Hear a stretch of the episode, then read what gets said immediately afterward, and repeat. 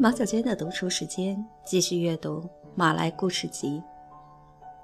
书带。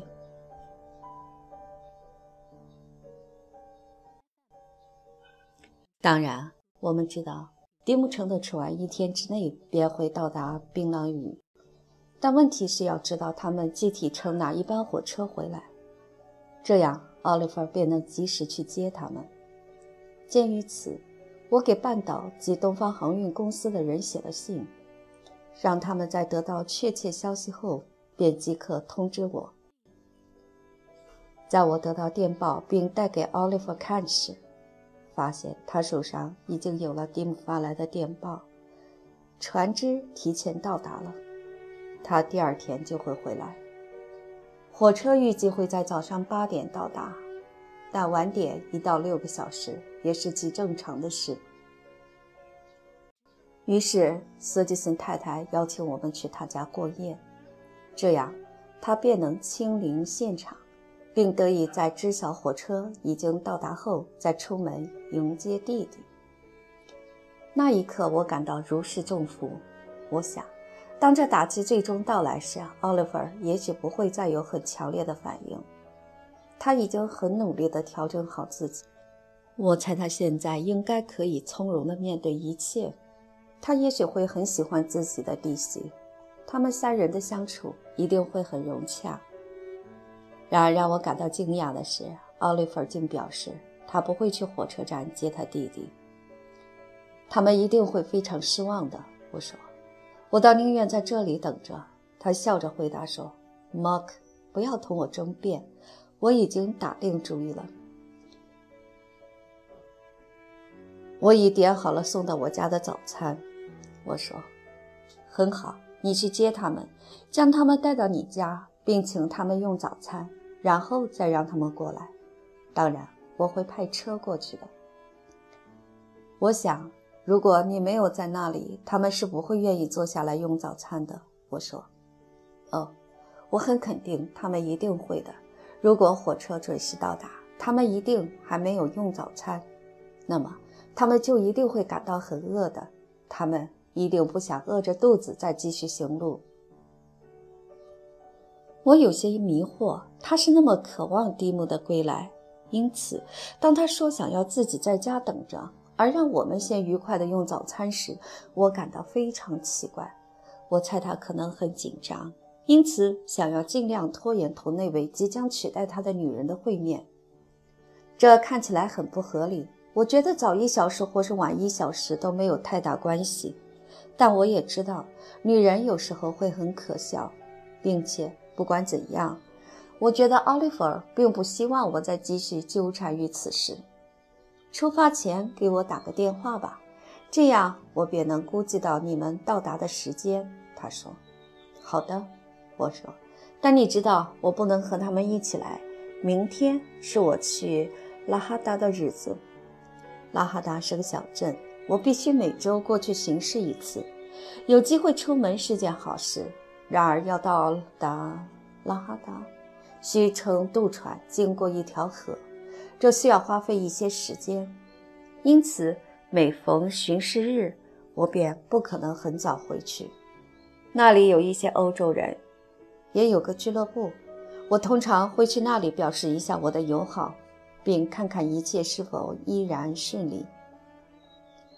另外，我补充道，蒂姆第一次带他妻子回来，我猜他并不会希望我在场。但如果你想要邀请我过来用晚餐，我会很乐意的。奥利弗笑了。我觉得我没有资格再发出邀请了，是吧？他说：“你应该去问问新娘的。”他像是很随意地在说这件事，然而我心里还是打了战。我感觉到他可能打定主意接受这新局面了，并且很有可能会很高兴地接受这一切。他让我留下来吃过晚饭再走，而往常我一般会在八点左右离开，然后回家吃晚饭。他态度很亲切，也比往常更温柔了。我也度过了更为幸福的几周。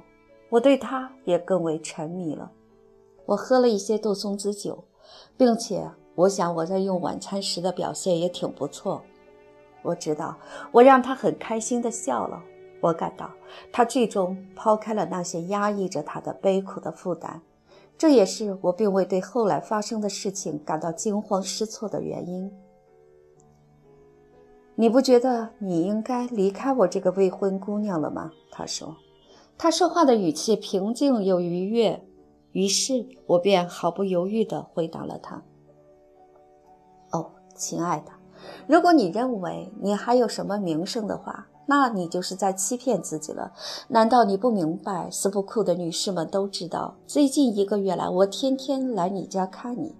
大家普遍认为，如果我们还没有结婚，那现在绝对是时候结婚了。”你觉得，要是我告诉他们我们已经订婚了，那样会不会还比较好？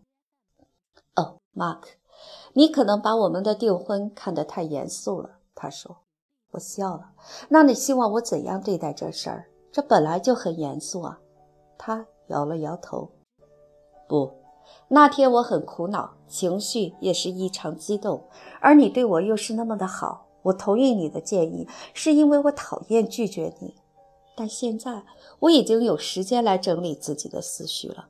不要认为我很残忍，我确实犯过错误，我确实应该受到指责。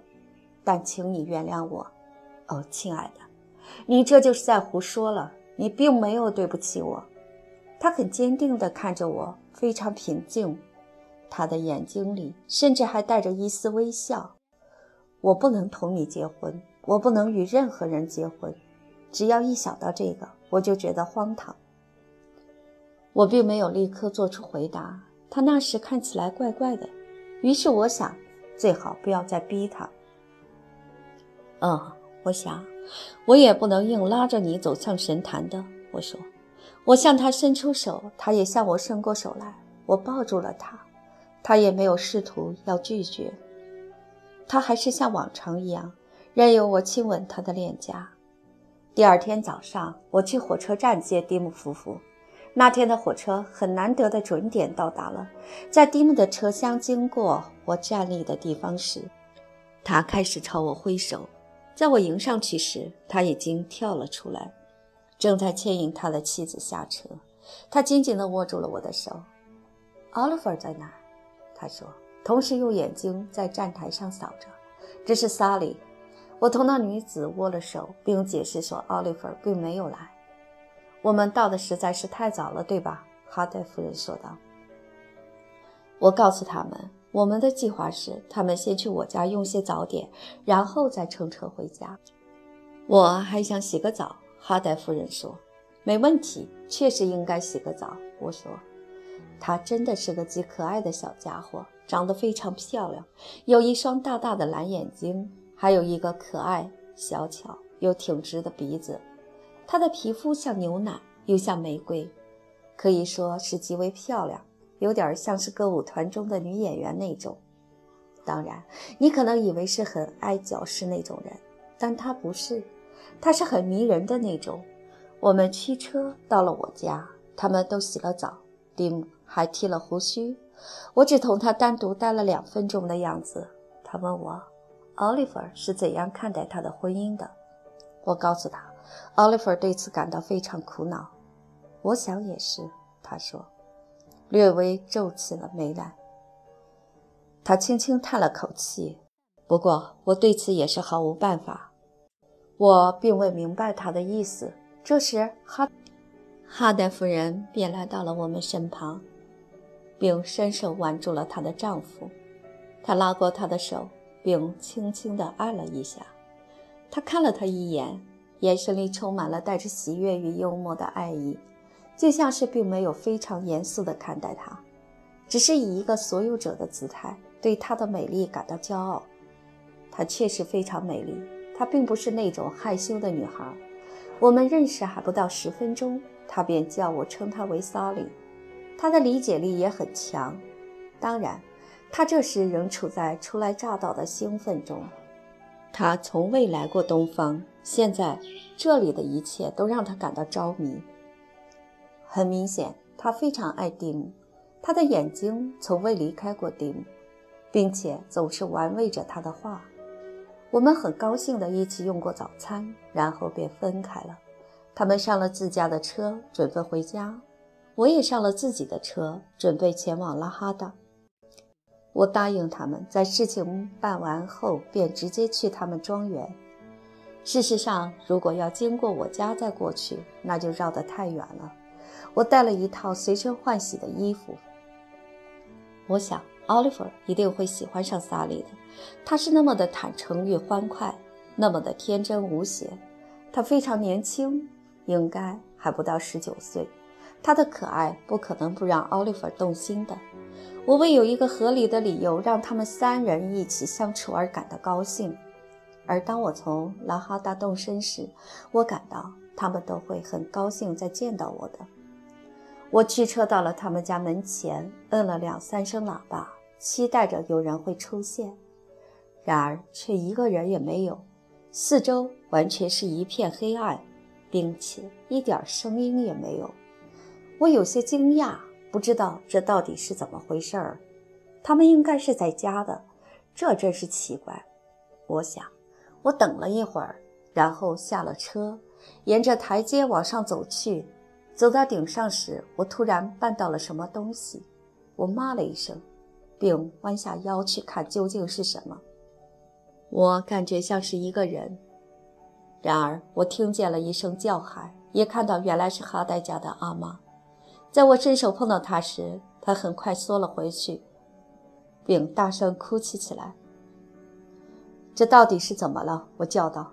然后我感觉有人拉住了我的手臂，并听见这人叫：“先生，先生。”我转过身来，发现是蒂姆的副议长。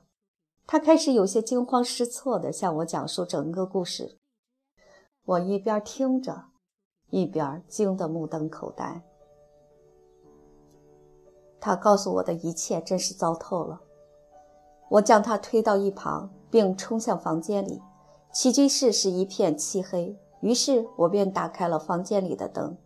我第一眼看到的便是萨利蜷缩在一把扶手椅上。他因为我的突然闯入吓了一跳，并叫出声来。我也是惊得说不出话来。我问他是不是真的。当他告诉我确实如此时，我感到一阵晕眩。我只好坐了下来。当载着蒂姆和萨利的车快要到家时，蒂姆听见高音喇叭里宣布了他们到家的消息。家里的男童及阿妈此时都竞相出门迎接。这时，他又听见了一声枪响，大家赶紧跑到奥利弗的房间，发现他正躺在镜子前的一滩血泊里。他用蒂姆的左轮手枪朝自己开了枪。他死了吗？我问。没有，他们叫来了医生，然后把他送去医院了。我也不知道我那时究竟是怎么了。我甚至也没有告诉萨利我要去哪里。我只是站起身来，蹒跚地走向门口。我上了车，并让我的司机赶快载我去医院。我疯也似的冲进医院。我问碰见的人奥利弗在哪里，他们试着阻拦我，但我推开了他们。我知道单人诊室在哪里。一些人拉住了我的手，但我极力推开了他们。我隐约意识到医生吩咐过，任何人都不得进入那房间，但我却什么也管不了。门口站着一位年长的人，他伸出手来，想要阻止我通过。我骂了他，并叫他给我让开。我想，我当时是引起了一场骚动，我完全失去了自控力。突然。门开了，我看到医生走了出来。是谁在外面大吵大闹？他说：“哦，是你。你想做什么？”他死了吗？我问道。“没有，但他已经失去意识了。他一直没有恢复知觉。这只是一两个小时的事情了。我想要见他。不行，我是他的未婚夫。你吗？”他叫道。直到这时，我才发现他正奇怪地盯着我。难怪会发生这种事情。我不明白他的意思。我那时已因恐惧而麻木了。你肯定能做点什么来救他吧？我叫道。他摇了摇头。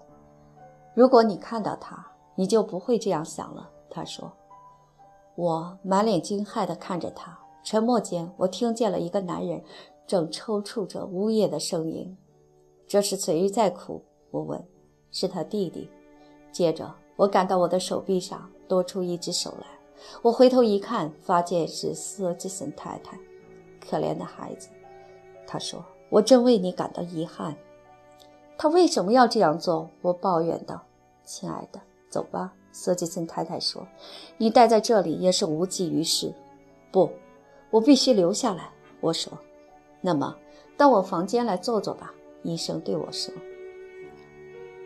我那时已完全被击垮了，于是任由斯吉森太太牵着我到了医生的私人房间里。他让我坐了下来。我无法相信这一切都是真的。我以为这只是个可怕的噩梦。我一定会从中醒来的。我不知道我们在那里坐了多久，三个小时，四个小时。后来医生进来了，一切都结束了。他说。听完这话，我再也无法控制住自己，我开始大哭起来。我并不在乎他们会怎样看我，我那时只是感到非常不幸。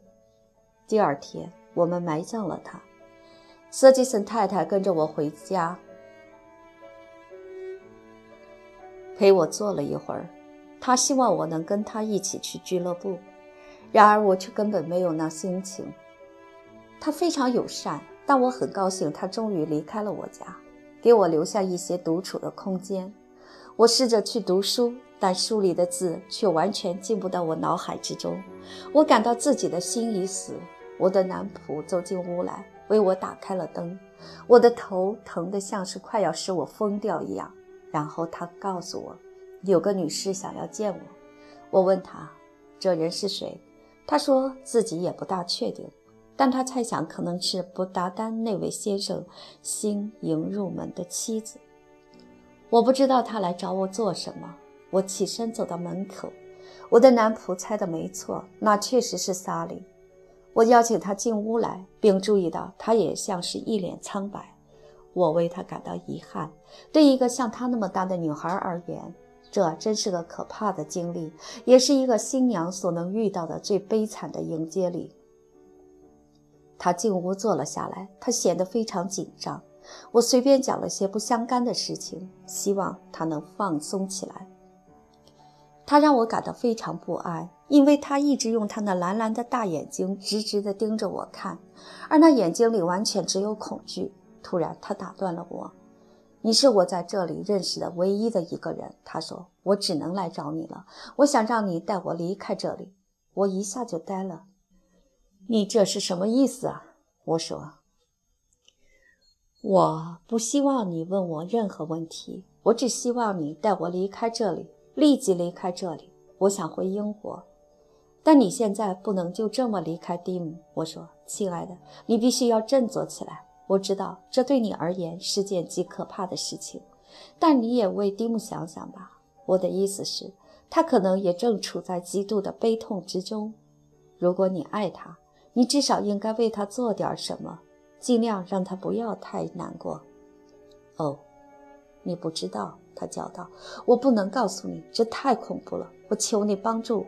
如果今晚有火车，请让我搭上今晚的车吧。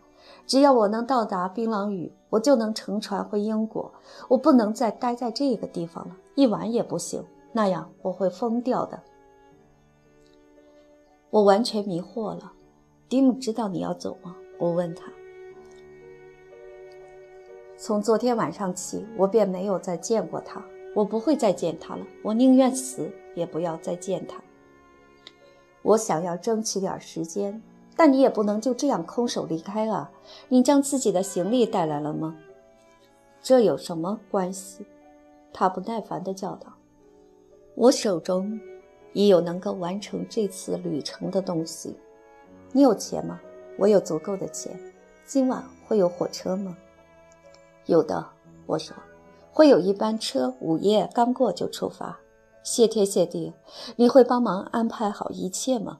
在此之前，我能不能待在这里？你可真是在为难我。我说，我真不知该怎么办才好。你知道，你这做法后果会是很严重的。如果你知道了真相，你就会明白。这是我唯一能够做的事情。这样会造成一个严重的丑闻的。我不知道人们会说些什么。你想过这会对蒂姆造成什么影响吗？我有些担心，也有些不高兴。天知道，我并不想插手别人的事情。但如果你真想要我帮助你，那么你应该将你的理由告诉我，这样我才能决定要不要帮你。你必须告诉我究竟发生了什么事儿。我不能告诉你，我只能告诉你，我什么都知道了。他用手捂住脸，开始颤抖起来。突然，他摇晃了一下，似乎刚从什么可怕的场景中脱出身来。他没有资格娶我，这真是太荒谬了。在他说话时，他的声音开始变得越来越尖锐刺耳。我很怕他会变得歇斯底里起来。他那可爱的玩偶般的脸，此时只是充满了恐惧，眼睛一直大大的睁着，看起来就像是再也闭不上的样子。你不再爱他了吗？我问。在发生这一切之后，我还能爱他吗？如果我拒绝帮助你，你会怎么办？我问道。我想，可能还会有牧师或是医生愿意帮助我。你得带我去找他们。你是怎么找到这里来的？家里的男仆载我来的。他从别处弄了辆车。蒂姆知道你已经离开了吗？我给他留了一封信。他会猜到你在我这里的。他不会阻止我的。我向你保证这一点。他不敢。看在上帝的份上，你也别再试图阻止我了。我告诉你，如果再在这里多待一晚，我真的会疯掉的。我叹了口气。不管怎样，他已经到了能够自己做主的年纪。我作为记录这一切的作者，很长一段时间都没有插话。你明白他的意图吗？我问菲瑟斯通。他久久地盯着我看了一会儿，满脸憔悴。只能有一个理由，而那是不能说出口的。是的，我知道是怎么回事儿。这解释了一切。可怜的奥利弗，可怜的美人。我想，就我而言，这有些荒谬。那一刻，我只为那可怜的小家伙眼里的恐惧而感到战栗。他让我感到厌恶。有那么一会儿，我一句话也没说。接着，我告诉他，我会照他说的来帮助他，而他甚至连谢谢也没说。我想，他应该明白我对他是什么感觉。到晚餐时间后，我让他吃了些东西，然后他问我有没有房间能让他在去车站前先躺一会儿。我带他去我的客房，然后便离开了。我去起居室坐等着。我的天，我从未觉得时间流逝的那样慢过。我觉得十二点好像永远也不会到来了。我跑到火车站，人们告诉我，火车可能要接近两点才能到。午夜时分，他来到起居室，我们在那里坐了一个半小时。我们并没有什么话要对彼此讲的，于是便默默地坐着。然后我带他去火车站，并把他送上了火车。后来产生什么可怕的流言了吗？菲瑟斯通开始眉头紧蹙。我也不知道。我申请了短期病假，结束之后，我便到别处任职了。我听说蒂姆卖掉了他的庄园，且又另买了一处，但我不知道是在哪里。我最早发现他在这里时，也着实吓了一跳。然后，菲瑟斯通站起身来，到一张桌子旁去给自己调了一杯威士忌苏打。在此刻的寂静里，我听见了呱呱叫的青蛙们那单调的合唱声。突然，一只鹰鹃停在了房前的一棵树上，并开始鸣唱。首先是三音节一节，且是半音音阶，接下来又是五个或者四个。这些变化的音符一直在疯狂地持续着，强迫着人们去听、去数。也因为人们并不知晓这确切的数会是多少，因此这对人们的神经完全是个折磨。那只鸟真该死。菲瑟斯通说道：“这意味着我今晚肯定没法睡觉了。”